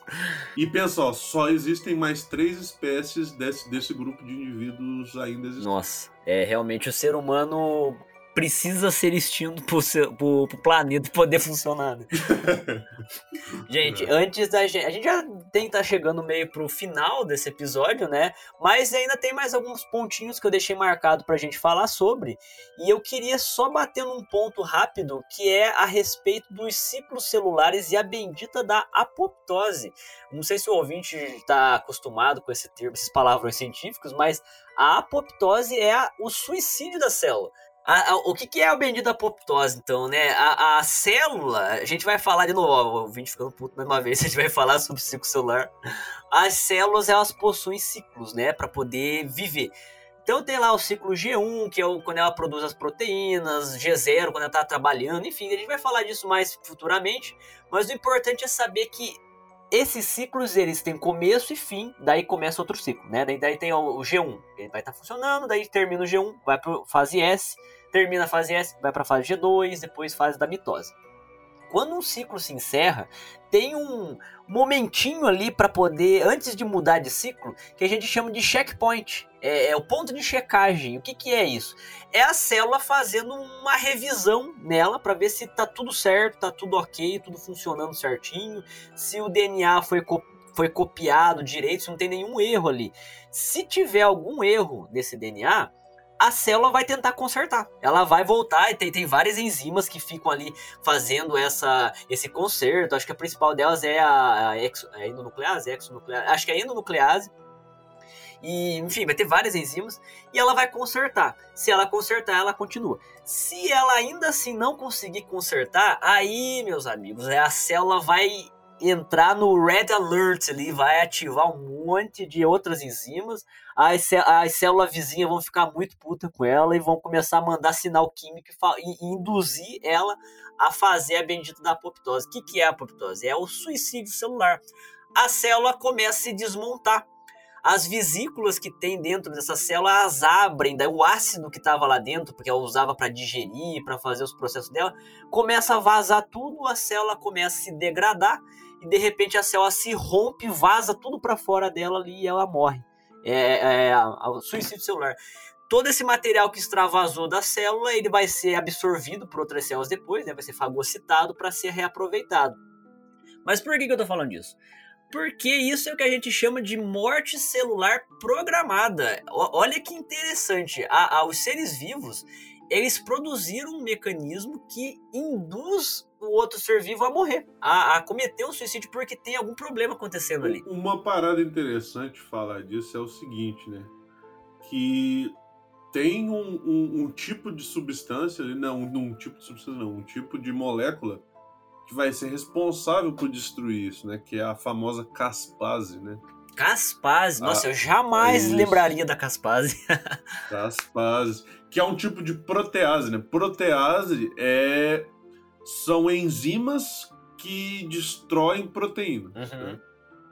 E a caspase ela é um tipo de protease específica que ela degrada proteínas e a partir da degradação dessas proteínas ela mata a célula. Só que nem toda célula faz isso. Então, quando uma célula, ela, é, se você tiver um, um, processo de caspase muito grande, isso vai causar atrofia no, no indivíduo. Em contrapartida, se você tiver uma quantidade insuficiente de caspase, é, vai acontecer uma proliferação descontrolada dessa célula. E aí essa proliferação descontrolada é uma das formas de se ter o câncer. Né? É quando essas células elas não sofrem essa apoptose, elas não têm uma quantidade suficiente de caspase e aí elas vão dividindo eternamente. Se tiver tudo topzera com a célula, ela não vai precisar chegar na apoptose. Uhum. Exatamente. É, é, uma forma de controle do nosso corpo para manter a gente vivo. É induzindo células a se matarem porque tem algum defeitozinho acontecendo ali. A ideia é meio que fazer tipo uma. É tipo você mexer na sua casa e ver se ah, eu tenho que doar umas roupas, eu tenho que tirar o lixo, eu tenho que tirar um pouco das coisas que eu tenho coisa demais, entendeu? É mais essa ideia. Só tem um, só tem um fatorzinho, na verdade. É, existe sim alguns momentos em que células saudáveis são induzidas a cometer apoptose. Só que são momentos muito específicos do, do ser vivo e geralmente isso vai estar tá atrelado ao desenvolvimento. Por exemplo, quando você tem um embrião e você vai ter a formação da mão, né? A mão ele é uma bolinha, uma esfera de células ali. É. Para formar os dedos, né, o vãozinho dos dedos, você tem a indução de apoptose das células para que as células que estão ali na, nessa região, imagina que os dedos são tudo grudados um com o outro, para você separar. A membrana interdigital, né? Isso, a membrana que está ali. É, para poder separar os dedos, o corpo induz as células que estão nessa membrana a cometerem apoptose, elas vão morrendo e vai abrindo um espaço entre esses dedos. Então eles vão deixar de ser grudado e vai formar os dedos durante a embriogênese. Então o embrião, o bebê, quando está sendo formado, vai ter muitos momentos de apoptose. São células saudáveis, as células estão perfeitamente vivendo ali, mas o corpo fala assim, cara, você precisa se matar para nós formar o embrião do jeito Isso. que tem que ser formado. Até o próprio rabo, né? A estrutura que dá origem ao rabo sofre Sim, apoptose na gente. Sofre apoptose é. na gente essa coisa, o, o, embrião, em dado momento da, da formação dele, ele tem a mão tipo de um pato, assim, de um sapo. É, no, e no comecinho é uma esfera mesmo, no comecinho ali é uma bola, depois que parece um pato, um sapo e, e chega na nossa mão. Então é o próprio ser usando a morte para esculpir o próprio corpo. É basicamente isso. É perfeito. Perfeito. É, é eu, eu, montei uns slides é de aula uma vez e eu usei a palavra esculpir mesmo, porque é, quando você vê a formação do embrião e essas células sendo mortas, parece muito que é uma escultura sendo construída ali. É uma coisa muito bonita de se ver. Uhum. E, por fim, agora estamos chegando realmente no final do episódio. Gente, é, falar para vocês, antes da gente encerrar definitivamente, morte em outras culturas. Como que a morte é vista culturalmente pelo mundo, religiosamente, filosoficamente? Vocês têm algum comentário para falar sobre isso, para nós poder fechar isso tudo aqui? Nem que provavelmente vai desenrolar mais alguns minutos ainda, mas não tem problema. O que, que vocês têm a respeito de a visão cultural, histórico, não científico da morte? Então, é, começar a falar de uma coisa interessante, né? Que é o a apoptose vem, na verdade, de um nome que é Apófis, né? Quem é o Apófis? O Apófis é um deus é, que ele é grego-egípcio, né? Aquele famoso Egito Ptolomaico, né? Então era aquele Egito, talvez o Pedro consiga explicar melhor, mas era um Egito muito mais cosmopolita, né? Então, é que base, resumidão assim, o Império de Alexandre que pegou toda a Europa, norte da África, Oriente Médio ali, quando Alexandre morreu, os generais dele ali começaram a dividir tudo por conta própria e criou-se a dinastia Ptolomaica, que foi um cara chamado Ptolomeu Soter, que é um desses generais, ele criou uma dinastia para meio que tentar unificar e dar continuidade para o império, mas começou a decair e o Império Romano vai absorver tudo isso depois, mas a dinastia Ptolomaica se estendeu mesmo com o Império Macedônico tendo caído, continuou. Então a cultura dessa galera ali vai ser uma misturona de grego com árabe, com egípcio, com romano, então é por isso que chama de Egito, eu já falamos algumas vezes aqui no podcast de Egito Romano. O Egito Romano é justamente essa época aí de é, 200 antes de Cristo até 50, 70, acho que até mais, né? 200 depois de, de... É, e esse Apófis, ele vem de uma entidade anterior do Egito que chamava Apep. E tanto para os gregos quanto para o Egito, é, para o Egito Antigo, né? A, a, a ideia dele era o seguinte: existia uma deusa que representava a ordem, a lei, a verdade. Essa deusa era Maat. E Maat é a deusa que representa as coisas organizadas, estabelecidas, harmoniosas, esse tipo de coisa. E, e na mitologia egípcia, sempre que existia um deus, existia o contraponto desse deus, como se um equilibrasse o outro. Meio maniqueísta, você diz? Tipo um oposto? Não, não, é mais, é mais aquela parada do yin yang, sabe? Se existe um, existe o oposto dele. Ah, entendeu? sim. Um, um, complementar, no caso. Um complementar, exato. Então, o oposto de Maat era o Apep, que vai virar o Apophis. Então, enquanto o Maat representava a ordem, a, a lei, a verdade, Apep, Apophis, representava o caos, a desordem. E olha só que interessante isso, né? Ele era desenhado na forma de uma serpente. E isso é muito legal porque é muito louco que hoje em dia a gente coloca esse caos, é, esse estado caótico, a gente colocou justamente na, na morte da célula. Né? Poptose viria desse deus que não é o deus da morte, é o deus do caos. O que, que isso quer dizer, né? olhando assim, tentando pensar como era, como era aquela época. Porque naquela época já, já se usava o, o Apophis também associado à morte. Então eles já tinham essa ideia assim, tipo, ah, a coisa viva, ela é harmoniosa, ela tá em Maat, ela tá correta, entendeu? E quando ela morre, ela vai pro caos. E que caos seria esse, né? O caos que seria esse, do, do vendo do meu ponto de vista aqui, seria voltar simplesmente para essa dinâmica de reciclagem eterna de todos os átomos. Né? Então, você voltar para o caos é justamente você voltar para aquela velha inércia que todos os seres vivos passam. É você voltar para a entropia. Nossa, né? achei muito interessante porque isso é aquela ideia que toda religião geralmente ela começa a falar: ah, no início existiu o caos. Daí a partir dele surgiu a ordem. Então é, é. retornar a essa origem primordial, né? Exato.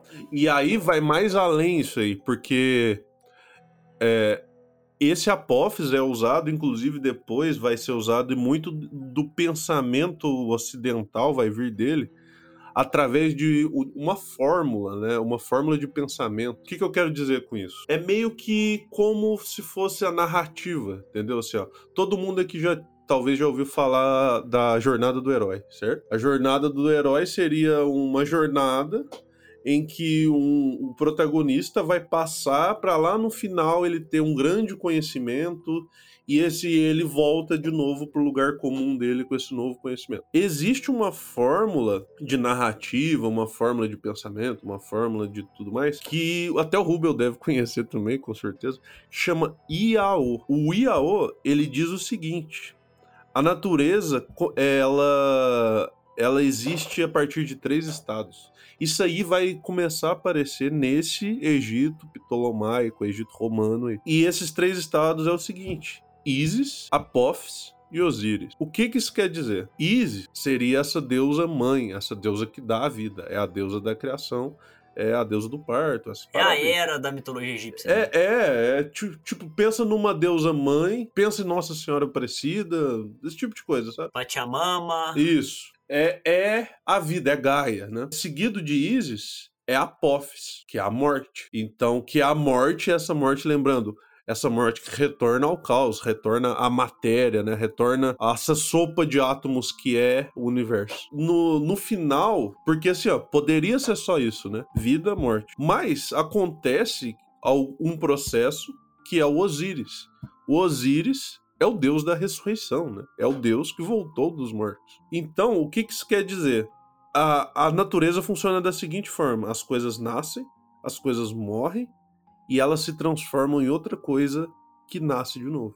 E isso foi. Isso aí os egípcios já falavam muito tempo atrás. Essa parada do, do Osíris, ele ser o, o que faz esse renascimento é muito interessante, porque ele também é associado à fertilidade, a, ao Nilo quando ele inunda. E aquilo ali se enche de, de, de coisa fértil, de matéria fértil. Essa matéria fértil ali, que ainda não é vida, mas vai se tornar, seria uma representação de Osíris. Então, pensando assim, por exemplo, a gente pega o solo, né? No solo, o solo ele é planta com fungo, com bactéria, com um monte de coisa junto ali. E ali é muito mais difícil você separar onde uma coisa morre e onde outra nasce, onde tem um indivíduo, onde é uma colônia de indivíduos, principalmente quando você fala de fungo. É. Né? e essa noção de que as coisas simplesmente estão numa transformação constante ali. Não existe um início e um final, uma parte onde uma coisa nasce e uma coisa morre. Meio que ali está mudando o tempo todo. Então, de novo, a gente vê que os fungos são seres eucariotos, né, também. De novo, ali é difícil você definir onde é a Uhum. morte daquele Também fungo, tem entendeu? fungos que vivem por muito tempo também, né? A gente não sabe nem dizer se quanto tempo alguns fungos viveram, porque é muito tempo. Exato. Então, Ah, é só uma coisa rápida, Ah. que as pessoas acham que o fungo é o cogumelinho ali, o cogumelo morreu, morreu o fungo. Não, gente, se o cogumelo morre, o cogumelo é só um pedacinho do fungo. O fungo real é, aqui o cogumelo é tipo. É, é o, é o órgão sexual, né? É, o- é, é para se reproduzir, mas o Isso. fungo de verdade ele é microscópico e tá enterrado na terra. Então é isso. Então, já nessa época, a- o conceito de, de vida, morte e tudo mais usava esse mesmo conceito que hoje a gente usa para morte também, em apoptose, que vem de apófise e tem a forma do Yaô, e é isso. Antes de eu passar a palavra ao Rubio, eu só queria fazer uma nota a respeito dessa reciclagem vida-morte que você falou, que naquele episódio sobre a história da genética pré-Mendel eu falei sobre o Inua, que é um conceito dos Inuites, e o, a Orenda, que é dos iroqueses americanos. Provavelmente deve haver outras culturas que têm essa, essa filosofia, mas eles acreditam que quando o indivíduo morre, você tem que devolver ele para a natureza. Então, é, o, o, por exemplo, se eles caçam algo, eles aproveitam ao máximo possível, inclusive é, rituais de sacrifício né, de, de religiões que ainda fazem isso, como de matriz africana, candomblé, eles aproveitam tudo que é possível aproveitar do indivíduo, mas no caso do Inua e da Orenda desses povos, eles devolvem os ossos, pena, o que for que não deu para eles utilizar, porque tudo isso vai ser reaproveitado pela natureza para poder gerar um novo ser. Então você tem a reciclagem dos indivíduos. Se você não devolver para a natureza, ela não vai poder gerar um novo indivíduo, porque não tem é, é, essa essência, tanto material quanto é, é, espiritual, não sei. Mas você precisa devolver para ter essa reciclagem só. dos indivíduos. O, e para os egípcios tinha a parada de que se você não, não seguir é, os ritos para enterrar uma pessoa e tudo mais, é, não seguir o livro dos mortos e tal, o, você é consumido por Apep, que ele era considerado um devorador de almas, um negócio assim, né? E você é consumido para que a natureza te use da forma que ela quiser, porque ele é o caos. Né? Ele poderia gerar um novo ser a partir disso? De você sendo consumido? Então, aí quem, quem geraria seria Osíris. Ah, seria É, Osiris. isso. Isso. Não, quem geraria de fato é Isis, né? A Isis que gera. O Osíris ele transforma, ele pega essa parada aí que o que o Apep destruiu, consumiu, ele pega esses restos e fala aí a Isis, pode fazer vida nova com Ah, isso, entendeu? entendi. Rubelson, algumas Essa considerações a respeito disso? Olha, muito muito interessante assim, dá pra ficar ouvindo o Passo falar dessas coisas, acho que a vida inteira. É, eu, eu não sei a parte histórica do negócio, assim, eu vou falar o que que eu, que que eu tenho pra mim só. Tá muito dentro do que eu falei lá na minha primeira frase aqui no podcast, que a gente precisa morrer pra aprender a viver. Porque do ponto de vista do material, a gente tem, tem que estar sempre evitando a morte pra gente continuar existindo. Isso é óbvio.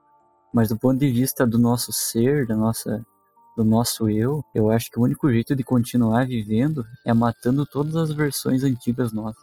E ciclando elas pra gente ser uma pessoa melhor, sabe? Que eu acho que não, não, não é vida se você tá a mesma pessoa sempre. Eu acho que você tem que ir pra frente. sabe? Você pode ficar parado um tempo, pode até dar uma retornada às vezes para um estágio, vamos dizer assim, pior, uma coisa anterior. Mas para você melhorar, sabe? Você não pode continuar sendo você. Não tem como você buscar um progresso sendo você mesmo. E é uma coisa que eu acho que é contraintuitiva nesse sentido de morte, porque a morte é uma coisa ótima, é uma coisa incrível que a gente deveria buscar. Só que só Abraçar mais a morte, né? Sim. E eu digo a morte do ser mesmo, não do, não do corpo. É, essa parte do corpo é importante, né? A gente entender que uma hora vai acabar e a gente é parte do grande ciclo aí que retorna e tudo mais. Mas o que eu acho que dá pra agir ativamente, sabe? É como é que a gente encara essas ideias enquanto a gente tá, tá vivo mesmo. E tem todos esses, esses passados históricos e presentes esotéricos aí,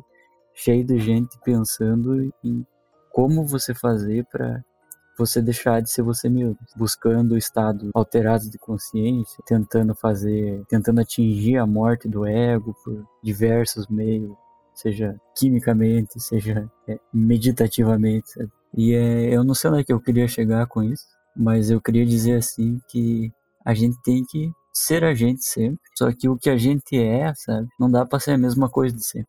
E essa que é a parte difícil. Ser, continuar sendo nós. Quando deixar uma parte de nós pra lá, tipo, a gente não pode assimilar, a gente não pode copiar um, uma parte de outra pessoa e colocar em nós. A gente vê o que tá ruim na gente e a gente só melhora ao longo do tempo. Parece que eu tô falando a mesma coisa repetidamente, sim, mas não sei, na minha cabeça precisa falar, sabe?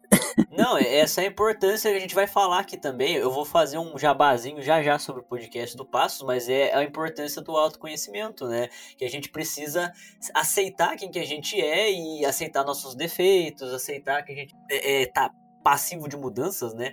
É, eu acho, eu gosto muito de, de olhar para mim mesmo e ver o quanto que eu mudei ao longo desses anos e comecei a me aceitar. Para quem me conhece sabe que eu gosto de me maquiar, eu gosto, sabe? Eu sou uma pessoa já comecei me soltei completamente no mundo, já perdi toda aquela cringeira que eu tinha antigamente, porque eu comecei a aceitar as coisas que eu gosto e não tem problema nenhum nisso. É justamente você entender que não tem problema nenhum nisso. Você pode se A morte é parte do processo da vida, né? É, todos os aspectos. Quando eu olho meus vários eus do passado, e- eles morreram já. Eu não sou mais aquilo. Sim. E é justamente a parte, o amadurecimento, o autoconhecimento é justamente isso. É, é- é entender que eles morreram, apesar de que ainda há partes dele em mim, né? Eu, eu aceito isso, inclusive, faz parte da minha história, faz parte do meu ser, claro. Mas eles morreram, não, eles não estão mais entre nós, vamos dizer assim. E outra coisa, Porque agora eu sou um novo. E outra coisa que eu queria complementar aí é que isso me fez pensar que a gente ocidental, né? Não, eu- é que assim, quando a gente fala gente ocidental, diretamente vai lá para Inglaterra, mas meio que assim, todo mundo que foi colonizado e tal, tem uma um por conta dessa cultura cristã, eh, principalmente, tem uma, um distanciamento da morte muito grande. E com o passar do tempo, esse distanciamento vai se tornando cada vez maior. Eu conheci isso, eu fui fazer projeto da faculdade em escola e a gente perguntou para as crianças coisas, por exemplo, de onde que vem o frango do supermercado, de onde que vem a carne do supermercado e tudo mais.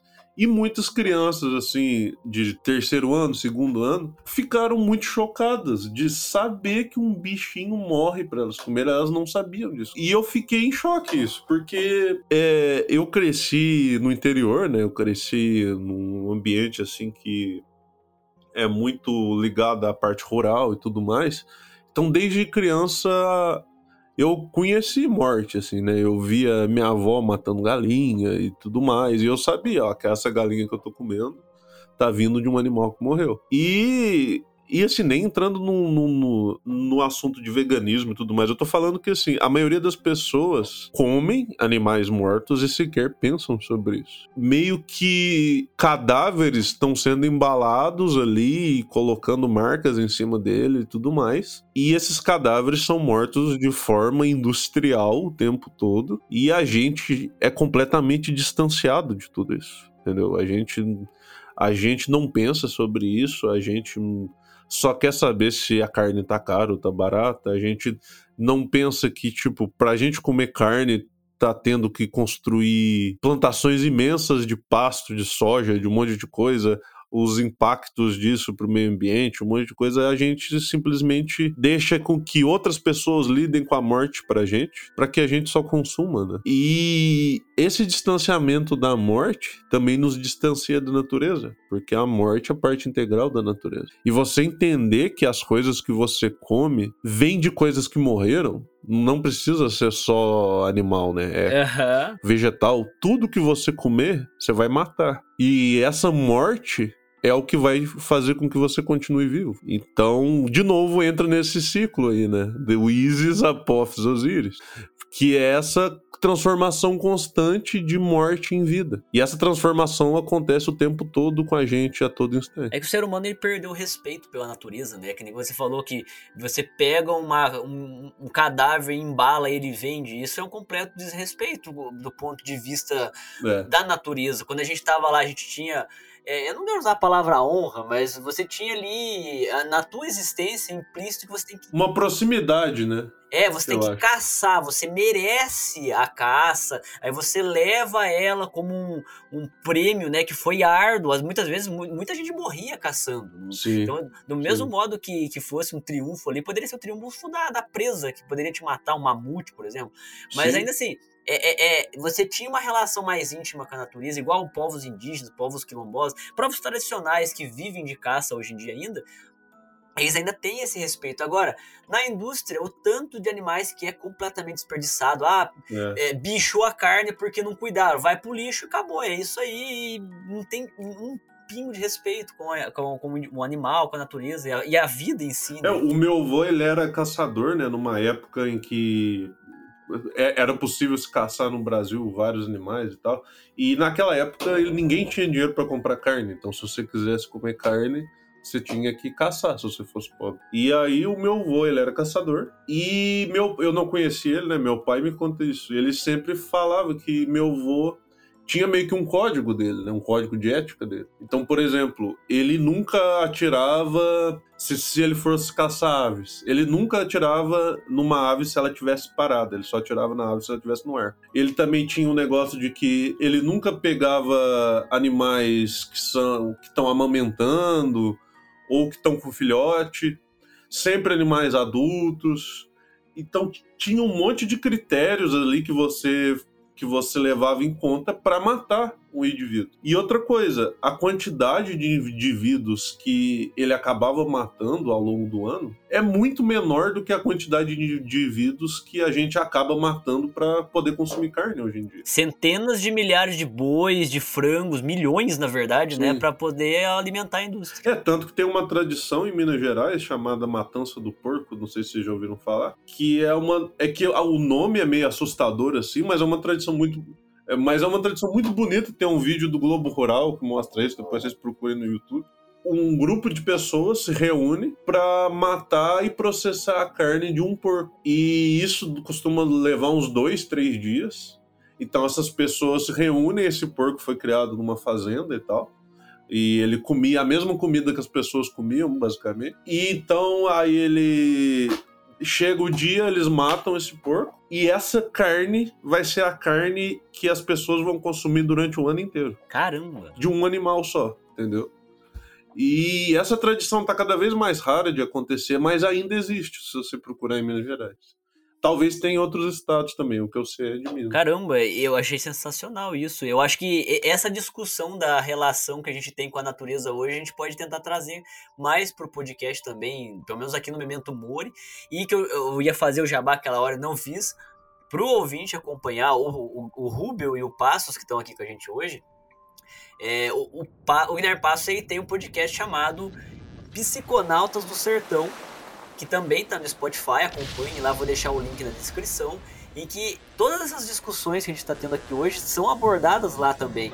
O, eu já participei lá, o Rubio já participou lá, nós três gravamos alguns episódios sobre vida e tal. Tem bastante gente que vai, vai aparecer por lá também, assim como aqui no, no Genomas. Então ouçam o Psiconautas do Sertão, que se vocês quiserem mais conteúdo sobre o Passos, inclusive, se quiser fazer um jabazinho teu, pode fazer. É, eu gosto de pensar que o meu podcast é meio que, que, que primo, né? Então, tipo é, assim, uns primos, uns vizinhos, assim. Então, meio que eu sempre referencio o podcast do Pedro lá, aí ele acaba referenciando aqui, porque o meu podcast ele é focado em alteração de consciência. Então, é, a, a frase dele é o podcast que explora os interiores da consciência, porque o, a minha proposta é o seguinte: que os exploradores, eles sempre, ao entrar para os interiores da Terra, a, a procurar por mais tesouros e tudo mais, eles faziam de uma forma de exploração muito maléfica, muito como os bandeirantes faziam, os navegantes e tudo mais.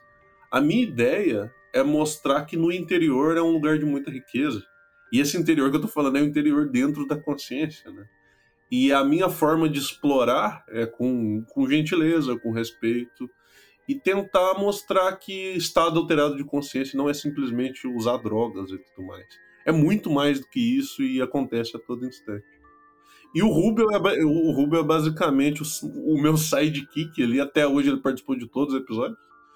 E, e é isso, a gente discute basicamente qualquer tema que tenha a ver com esse Meditação é um estado alterado de consciência, né? Quando você faz uma coisa que você gosta muito, então Sim. não é realmente não é só usar drogas. Todas as pessoas que fazem as atividades que gostam estão entrando em estados alterados de consciência sem nem saber o que que é isso, né? Exato. É, gente, Exato. vamos encerrar o episódio então, porque já tá ficando muito longo. Eu queria agradecer a participação do Passos do Rubio e lembrar uma coisa, que esse episódio está sendo gravado como especial de Halloween. Eu nunca lembro, eu, eu só lembro dessas coisas no final do episódio, é pra eu ter falado no começo da gravação. Mas esse é o especial de Halloween, por isso que a gente tá falando sobre morte. Aqui a gente tá começando então a série Memento Mori. Pra quem deve ter visto as postagens no Instagram, siga a gente no Instagram lá, arroba Assassinos. Memento Mori, ele era um conceito é, artístico filos barra filosófico que tinha ali no século XVIII, XVII, acho que 18, é, 17, 18, que falava para você lembrar-se da morte, lembrar que você é mortal, lembrar que você vai morrer. Então as pinturas renascentistas sempre tinha ali um crânio humano, um esqueleto, alguma coisa que se referenciava à morte para a gente sempre lembrar que no final de tudo a gente vai, infelizmente, acabar morrendo porque todos nós somos mortais. E por isso que eu criei essa série chamada Memento Mori, que eu pretendo trazer o Passos e o Rubio aqui para vir conversar com a gente sempre que possível. E a gente vai falar aqui sobre vida, sobre morte, sobre tudo isso que a gente falou hoje, inclusive num próximo, já tenho planejado um próximo episódio aqui, meus amigos. Lembra que eu falei no episódio da história da genética, conceituei algumas pontos de vistas religiosos, filosóficos sobre vida a partir de outras religiões, a gente tem que fazer a mesma coisa com a morte. A gente tem que falar aqui como que as outras culturas viam a morte, os Sim. vários deuses da morte, Perfeito. santidades, Nossa, perfeito. entidades da morte. Enfim, vamos fazer um episódio sobre isso aqui no Memento Mori também, Uhum. falando sobre isso. Claro, sempre trazendo a genética e biologia como possível. Esse episódio ficou maravilhoso, a gente conseguiu juntar tudo que é a, a proposta do Genomas. Cultura, história, ciência, tudo numa panelona só. Rubel e Passos, se tem alguma consideração final a respeito de morte? Ó, o que eu quero falar é o seguinte pro ouvinte. Memento mori, lembre-se que você vai morrer, mas ao mesmo tempo lembre que a morte não existe. É isso. Perfeito. que voltou pro começo do episódio. É isso. Eu diria que assim, tá vivo é, é, é tá nessa dinâmica aí, tá sempre mudando e se reavendo assim pra, pra continuar existindo da melhor forma que puder, né? Todas essas coisas científicas, as coisas da Terra, sabe? Tudo que é objetivo, tudo que é parte do saber, minha dica aqui pro ouvinte, se é que posso dar dica pra alguém de alguma coisa, é que Pegue todas essas coisas e se aproprie de todas elas para colocar dentro de você e tentar tirar um proveito disso. Não colocar o- os dados, os conhecimentos do mundo a- é, só numa caixinha na tua cabeça como um, um lugar para você se alimentar e, e poder contar para os outros as coisas que você sabe. Pra não ficar só alimentando o ego, né? Sim, é exatamente. No final das contas é isso. Então você só não deixar um conhecimento ele intacto na tua cabeça. Você tem que se apropriar de tudo e fazer isso se tornar uma parte de você. É isso que eu queria. Porque do, do contrário é ego mesmo. E eu acho que Perfeito, assim, quanto perfeito. mais tá no ego, mais longe da gente a gente tá. E é essa que é a morte ruim. Nossa, matar o nosso real ser, assim, deixando só o ego viver. Só, eu acho que eu falo isso em todos os episódios, né? Apenas busquem conhecimento. Como diria Tebilu. Maior frase do nosso glorioso Tibilu. e, e é isso aí, gente. A, a morte chega pra todo mundo. E até lá vamos fazer o que for mais top. Excelente. E, e quando, então, uma coisa que eu lembrei disso tudo aí, que quando a gente acha que se conhece, uma coisa que eu aprendi em 2022 com esse papo de autoconhecimento, que é uma coisa muito importante. Quando a gente acha que se conhece mesmo, a gente descobre que a gente não se conhece nada. É sobre nada, nada, isso, nada. cara. Tem muita coisa pra aprender. E daí você faz, nossa, agora eu vou me conhecer. Aí você passa um processo, você sofre, é difícil se autoconhecer, né?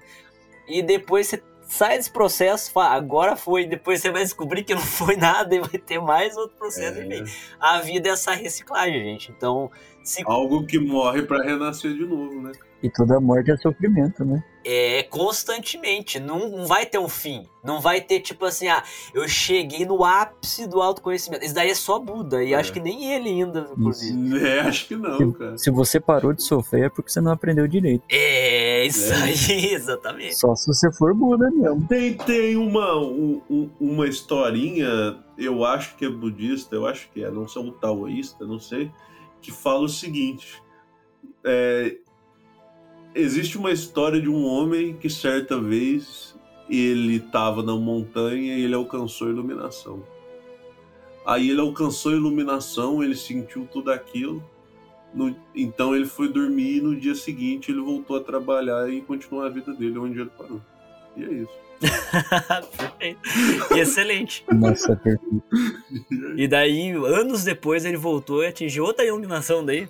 Isso aí voltou a trabalhar de novo. Continuar. E voltou a trabalhar de novo. Exatamente. Ele não precisou falar pros outros, né? É isso aí, cara. É isso aí. Porque a galera que acha que se conhece é a galera que vai atingir essa iluminação e volta falando assim, galera, Agora eu sou o mestre. atingir a iluminação, faz postagem, posta story, textão no Facebook, fala assim, agora eu sou É muito isso. top que eu atingi a iluminação. Isso daí é a galera que não se conhece nada, nada, nada, nada. nada. Meus queridos, agradeço muito por vocês terem vindo participar aqui. Eu acho muito engraçado que no meu podcast eu tenho feito muito isso, que é iniciar várias vezes o final e nunca chega, a gente começa a discorrer, eu, eu puxo Virou uma marca do seu Virou. programa. né? Eu começo. Agora a gente vai entrar no final, passa mais 20 minutos. Agora a gente vai entrar no final. Nossa, acho que passou uns 40 minutos. É, né? não, tá É. ótimo. É que o final não existe. Fica O aí. final não existe. A É. morte do final do episódio não existe. excelente, excelente. Gente, agora para finalizar mesmo, a perguntinha de sempre.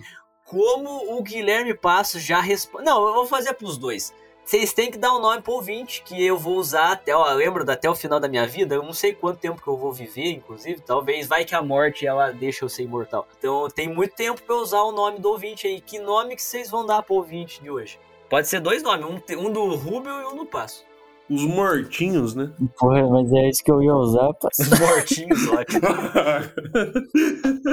Ó, então pode ser os mortinhos da vila. Que daí parece mortinho da vila. Os mortinhos da vila. Perfeição Aí, unificou demais, vai ser né? isso aí, vai estar lá no. É, eu não sei se o ouvinte ou vocês mesmos repararam, mas eu coloco na descrição do episódio, quando eu vou iniciar, eu coloco lá Olar, Sim, o sim. nome que foi dado. Então, Olar Mortinhos da Vila. Olá, mortinhos da vila. Excelente, excelente. Lindo demais, né? É isso. Maravilhoso. Meus E queridos. toca o Martinho da E Vila. toca o Mar... Não, agora, esse final vai estar tocando Martinho da Vila, com certeza. Ai, que beleza. Maravilhoso, maravilhoso.